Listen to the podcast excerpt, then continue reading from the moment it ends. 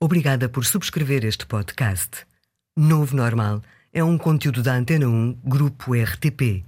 Autoria e apresentação: Fernando Ilharco. Produção: António Santos.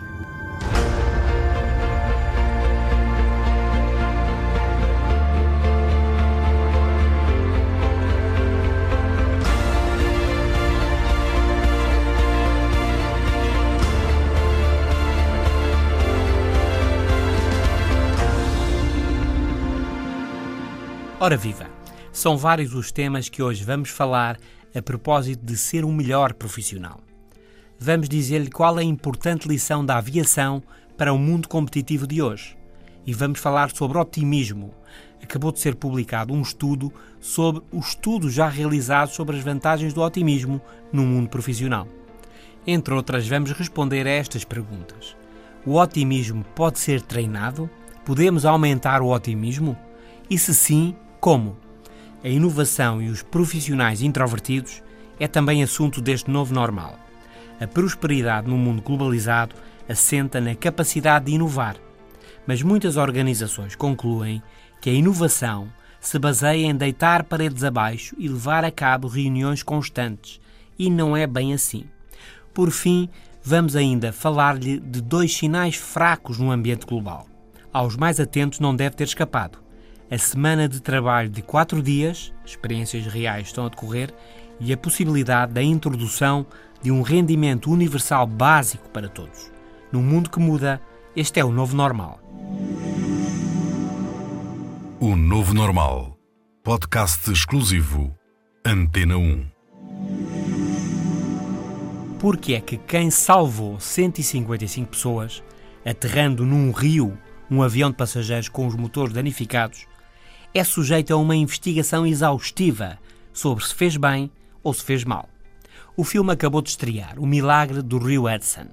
É a história do voo da US Airways de 15 de agosto de 2009, que poucos segundos depois de descolar ficou sem os dois motores e aterrou no Rio Hudson em Nova York. E era um dia de temperaturas negativas e com a água do rio a 2 graus. Mas todos se salvaram. Mas antes ainda de ser o herói incontestado, o capitão e a sua equipa foram sujeitos a um inquérito implacável e exaustivo. Nada de pessoal, tudo de factual. Caixas negras, gravação das vozes no cockpit, resgate dos motores, simulações em computador e com pilotos, etc. Porquê? E a resposta não faz apenas parte deste caso. É da aviação. E é uma lição sobre progresso, melhoria e alto desempenho. Porque os erros na aviação pagam-se muito caro a investigação do que correu mal, do que correu fora do comum. As caixas negras da aviação estão hoje em dia no centro da aprendizagem e da melhoria constante que é a história da aviação. O que aconteceu no Hudson, um milagre, como se diz no filme, foi possível por causa de quase 100 anos de melhorias. De melhorias resultantes do estudo de desastres e acidentes anteriores. A aterragem do avião na água beneficiou de sistemas automáticos de correção de pilotagem, presentes hoje em dia em todos os Airbus que melhoraram a inclinação do aparelho até ao contacto com o rio. O checklist que os pilotos utilizaram e que hoje são standard em situações de emergência começaram a ser elaborados na sequência de uma série de acidentes ocorridos nos anos 30 do século passado e assim sucessivamente. O caso do Rio Hudson correu bem, mas melhor era ter sido um voo normal. E os ensinamentos colhidos sobre aterragens na água, choques com pássaros, etc., vão agora beneficiar acidentes do mesmo género que possam vir a ocorrer. Na obra Black Box Thinking, Pensar com uma Caixa Negra, Matthew Sied refere que a aviação tem hoje uma das mais importantes lições para a vida competitiva e de alto desempenho no mundo profissional. O sucesso é construído com base no estudo dos falhanços. Este é o novo normal. Mais à frente vamos falar-lhe do que se está a passar com a semana de 4 dias de trabalho e com o projeto do Rendimento Básico Universal para Todos. Mas já a seguir, vou responder a esta pergunta: pode aumentar-se o otimismo? Num mundo que muda, o novo normal. Um dos benefícios do otimismo evidente é o próprio otimismo. Um otimista sente-se bem, melhor que um pessimista. E por isso, por si só, já não é mau. Outra questão é se a médio e longo prazo o otimismo ajuda. Ajuda a ser eficaz, a conseguir mais e melhor? Parece que sim. E outra questão ainda é se o otimismo pode ser treinado, se podemos aumentar o otimismo e como o podemos fazer. Pois bem, um estudo sobre o estudo já realizado sobre este assunto, uma chamada meta-análise, acabou de ser publicado na revista científica Journal of Positive Psychology. A investigação de dois professores da Universidade de Nova Inglaterra, na Austrália, conclui que sim, que os estudos até à data mostram em geral que as intervenções especializadas para aumentar o otimismo aumentam mesmo o otimismo e que a subida do otimismo melhora a saúde mental e física das pessoas. Por outro lado, outras intervenções menos clássicas para aumentar o otimismo, revela este estudo sobre estudos, como por exemplo a privação sensorial ou dormir numa cama de pregos, não mostram ter qualquer relevância para o otimismo. O otimismo, ou seja, ter expectativas favoráveis sobre o futuro, tem sido relacionado com um sistema imunitário mais forte, com uma menor tendência para a depressão, com uma melhor capacidade de ultrapassar traumas e com uma esperança de vida mais longa. Esta meta-investigação, agora concluída, um estudo sobre o que já foi estudado sobre aumentar o otimismo, vem, pois, de forma consolidada confirmar a ideia. O otimismo faz bem e é possível tornarmos mais otimistas. E já a seguir vou dizer-lhe como. O Novo Normal, de Fernando Ilharco. Como ser mais otimista? O otimismo muda ao longo da vida em função de vários fatores, a situação social, familiar, profissional, etc.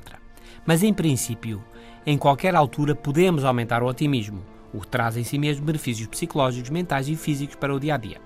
Mas como? As ciências comportamentais têm indicado uma série de métodos de sucesso a criação de objetivos difíceis mas possíveis, a visualização motivadora do desempenho futuro, técnicas psicológicas para aumentar o bem-estar, a confiança, etc.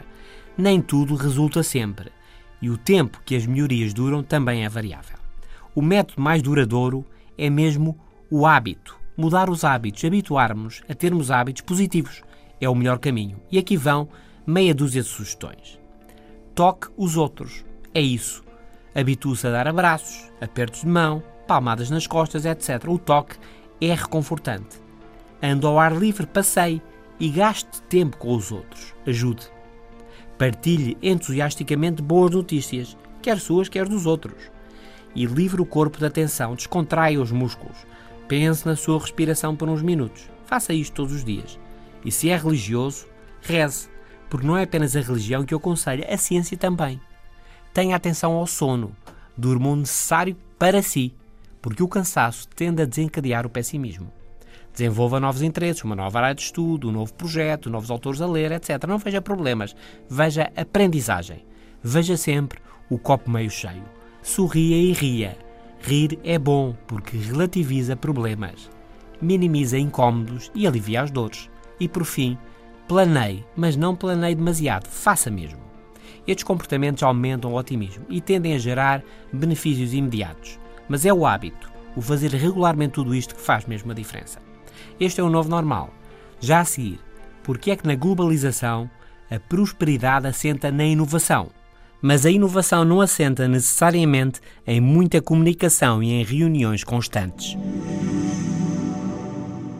O Novo Normal, também no FM da Antena 1, diariamente às 17h50.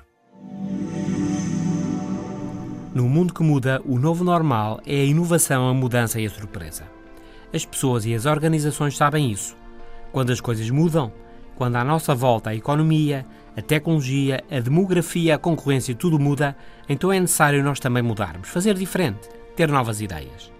É neste quadro que é valorizado o trabalho em equipa, a colaboração e a partilha de ideias, a comunicação constante. As organizações assumem, e bem, comenta o Economist desta semana, que a prosperidade económica no mundo globalizado assenta na capacidade de inovar. Mas as organizações concluem, e mal, diz a influente revista britânica, que a inovação se baseia em deitar paredes abaixo e levar a cabo reuniões constantes. Em primeiro lugar, as barreiras físicas podem desaparecer, mas as intelectuais, relacionais e psicológicas podem manter-se como sempre estiveram o espaço físico só por si não muda nada. Em segundo lugar, o ruído de fundo e as interrupções constantes podem dificultar a concentração necessária para o surgir de novas ideias. E além disso, muitas vezes as organizações não cuidam dos introvertidos.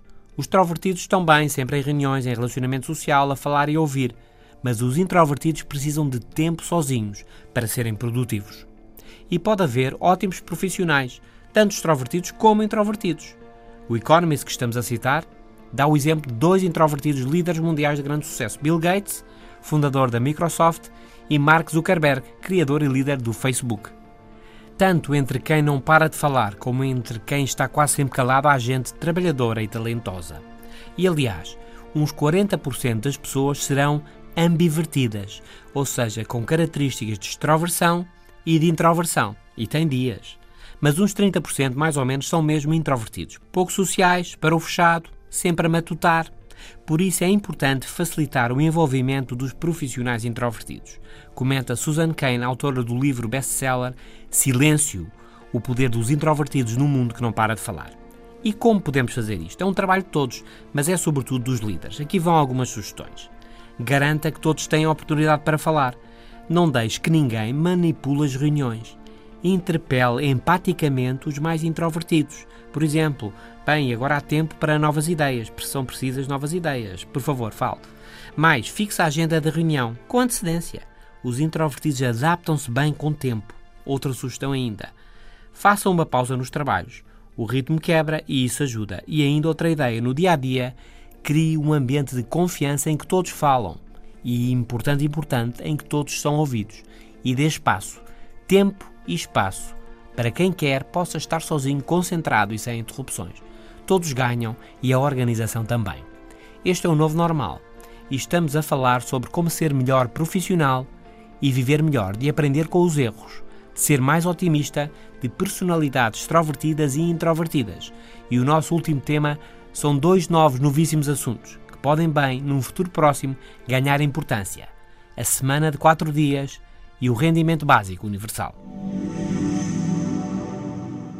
Está a ouvir o Novo Normal, um podcast exclusivo Antena 1. Aos mais atentos não deve ter escapado, mas nem toda a gente levou a sério. Semana de quatro dias, por um lado, e um rendimento universal garantido para todos, por outro lado. São duas histórias reais e bem possíveis, dependendo do caminho que as coisas tomarem. Mas se o progresso, o bem-estar e a esperança de vida continuarem a avançar, por um lado, e se as consequências das tecnologias de informação e comunicação e as novas descobertas científicas e tecnológicas destes últimos anos mantiverem a mesma linha, mantiverem o mesmo rumo, por outro lado, gerando mais riqueza e nem tantos postos de trabalho como isso, então é bem possível que mais cedo do que tarde chegue a semana de 4 dias de trabalho, bem como um ordenado base razoável para toda a gente. Sobre a semana de 4 dias de trabalho dos Estados Unidos a Portugal, Mafra, a Câmara Municipal em 2009, por exemplo, várias iniciativas têm acontecido. Os últimos dados de lado a lado do Atlântico dos Estados Unidos são surpreendentes. A Associação de Gestores de Recursos Humanos indica no seu último relatório, citado pela revista Fast Company, que 43% das empresas americanas já oferecem semanas de 4 dias de trabalho a alguns dos seus profissionais e que 10% das empresas as oferecem a todos ou à maioria dos profissionais. E os motivos, pelo menos por agora, são mesmo os resultados. Trata-se de usar a flexibilidade como motivação de fundo, diz Bárbara Wankoff, diretora de Workplace Solutions, Soluções de Trabalho, da empresa de auditoria contabilidade global KPMG, que acrescenta que não estão a acomodar nada de extraordinário, mas sim a adotar um método que permite atingir melhor os objetivos da empresa. Pode ser. Até agora a investigação científica indica que os fins de semana de três dias, por isso, podem trazer mais energia e motivação, mais envolvimento e produtividade no trabalho, maior foco no essencial e menos lutas de poder. E por outro lado, podem poupar energia, água, seguros e contribuir para uma melhor saúde psicológica e física dos profissionais, o que alivia também os encargos gerais nos sistemas de saúde. No entanto, as coisas ainda estão no início. Já em 2007, no estado norte-americano do Utah, os profissionais dos serviços públicos passaram a trabalhar quatro dias por semana. e as poupanças foram grandes. Mas ao fim de uns anos, as queixas dos cidadãos por não terem serviços públicos à sexta-feira acumularam-se e voltou tudo ao habitual. O impacto da semana de quatro dias pode, no entanto, resultar num primeiro momento e vir a perder-se com o decorrer do tempo. Pode contribuir para aumentar o stress de quem continua com as mesmas responsabilidades, as mesmas decisões e menos um dia de trabalho. E pode ainda ter um impacto negativo em quem não ganha o suficiente para viver, em quem vai usar o fim de semana três dias para ter outro emprego e lá está, para ter mais trabalho.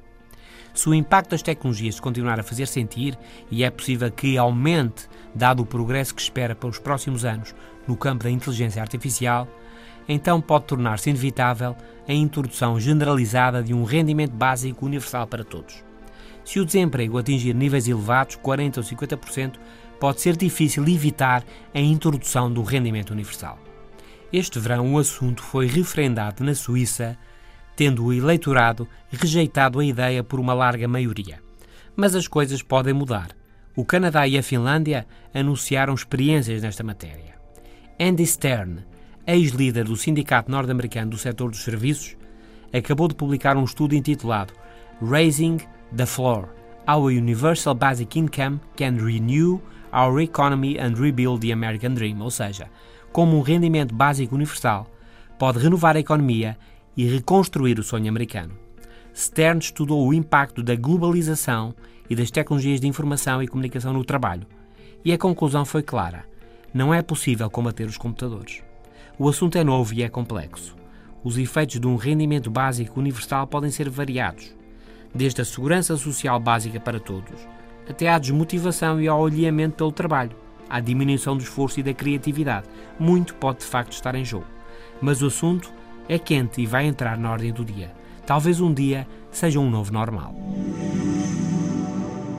O Novo Normal. Podcast exclusivo. Antena 1. Este é o novo normal. Hoje dissemos que a aviação tem uma das mais importantes lições para a vida competitiva e para o alto desempenho profissional no mundo de hoje. São as caixas negras. Falámos sobre como ser mais otimista e conseguir mais. Um estudo sobre o estudo sobre como ser mais otimista acabou de ser realizado e a conclusão é que podemos mesmo aprender a ser mais otimistas. A inovação e os profissionais introvertidos foram também assunto deste novo normal. A prosperidade no mundo globalizado assenta em boa parte na capacidade de inovar. Mas muitas organizações concluem que a inovação se baseia em deitar paredes abaixo e levar a cabo reuniões constantes. E vimos que não é bem assim. Por fim, chamamos a atenção para dois sinais fracos no horizonte, cisnes negros que podem estar para vir: a semana de trabalho de quatro dias e a introdução de um rendimento universal garantido. Este é o novo normal. Fernando Ilharco. Até para a semana.